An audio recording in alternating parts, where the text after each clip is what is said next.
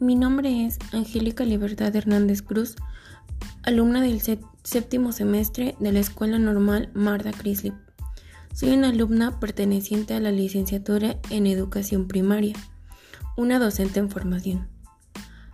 Actualmente me estoy enfrentando a trabajar en condiciones que las veía meramente alejadas de mí o que quizá no estaba preparada para trabajar con ellas. Es de ese modo que hago referencia a lo que hoy en día llamamos escuela inclusiva. En primer lugar, hago mención acerca de lo que se considera como inclusión, y es el proceso en donde se identifica y responde a la diversidad de las necesidades de todo estudiante, tratando de reducir la exclusión educativa. La escuela involucra diversos cambios y modificaciones en contenidos, aproximaciones, estructuras y estrategias con una visión común, que es incluir a todos sus alumnos. Esta misma se basa en el principio de cada uno de los niños, sus características, intereses, capacidades y necesidades de aprendizaje según sea el caso. La escuela inclusiva no solo hace referencia a integrar algunos estudiantes en la corriente educativa, principalmente es un método que reflexiona sobre cómo transformar los sistemas educativos a fin de cubrir alguna necesidad. Desde que dio inicio con la pandemia, muchas escuelas se vieron en la necesidad de crear un plan inclusivo acorde a cubrir las necesidades educativas de los alumnos, tomando en cuenta los elementos con los que cada uno de ellos ya contaba, es decir, hacer un estudio previo para saber si se contaba con elementos tecnológicos o cómo iba a ser la forma de trabajo con ellos. De esta manera, la inclusión se veía como una oportunidad para generar igualdad en cuanto a oportunidades. Para poder considerar a una escuela inclusiva, se deben tomar en cuenta dos principios fundamentales. El primero hace referencia a la funcionalidad de lo que se está aprendiendo y que el alumno sea parte de una comunidad escolar como segundo aspecto.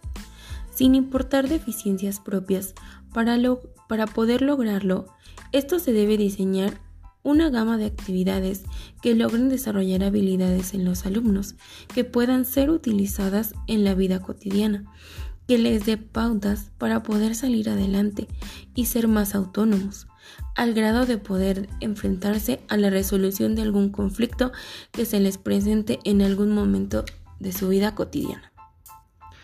Actualmente, las escuelas se interesaron para ofrecer una igualdad educativa basada en una serie de oportunidades que los mismos maestros ofertaron conociendo las necesidades que cada, que cada uno de sus estudiantes tenía. Aunque aún no se sabía si las escuelas eran inclusivas por las condiciones en las que nos encontrábamos, en su mayoría todas las instituciones empezaron a considerar los cambios pertinentes para modificar el actuar docente.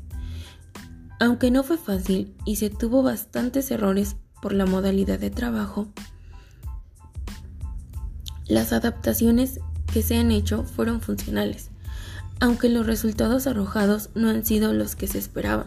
Se sigue modificando el proceso de enseñanza-aprendizaje para causar un beneficio a los alumnos.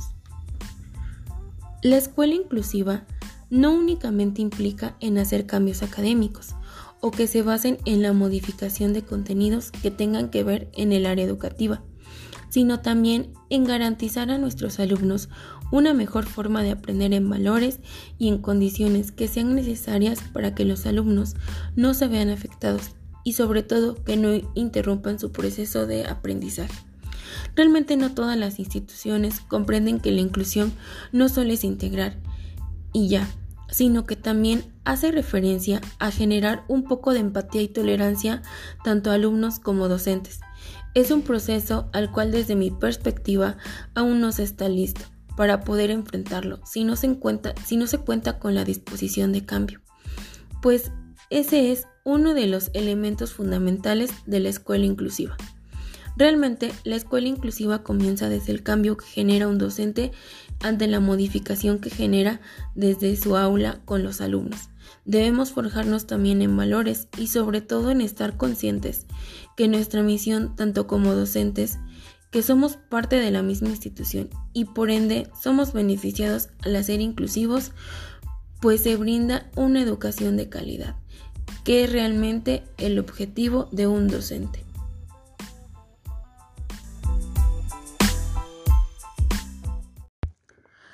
Problemas de matemáticas. Problema número 1. En un salón de clases de una escuela primaria había seis niños. Al sonar la campana llegaron otros cuatro. ¿Cuántos niños hay en total? Problema número 2.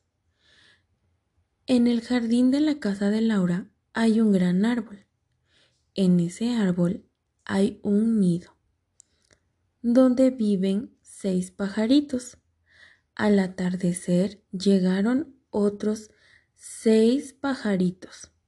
¿Cuántos pajaritos hay en total? Problema número 3.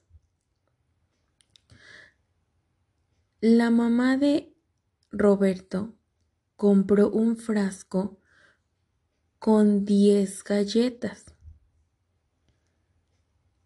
Después agregó un paquete con seis galletas. ¿Cuántas galletas hay en total? Problema número 4. En una caja de vasos hay ocho vasos pequeños y fueron agregados otros siete vasos pequeños. ¿Cuántos vasos hay en total? Problema número 5. A una caja de chocolates se le agregaron 10 piezas.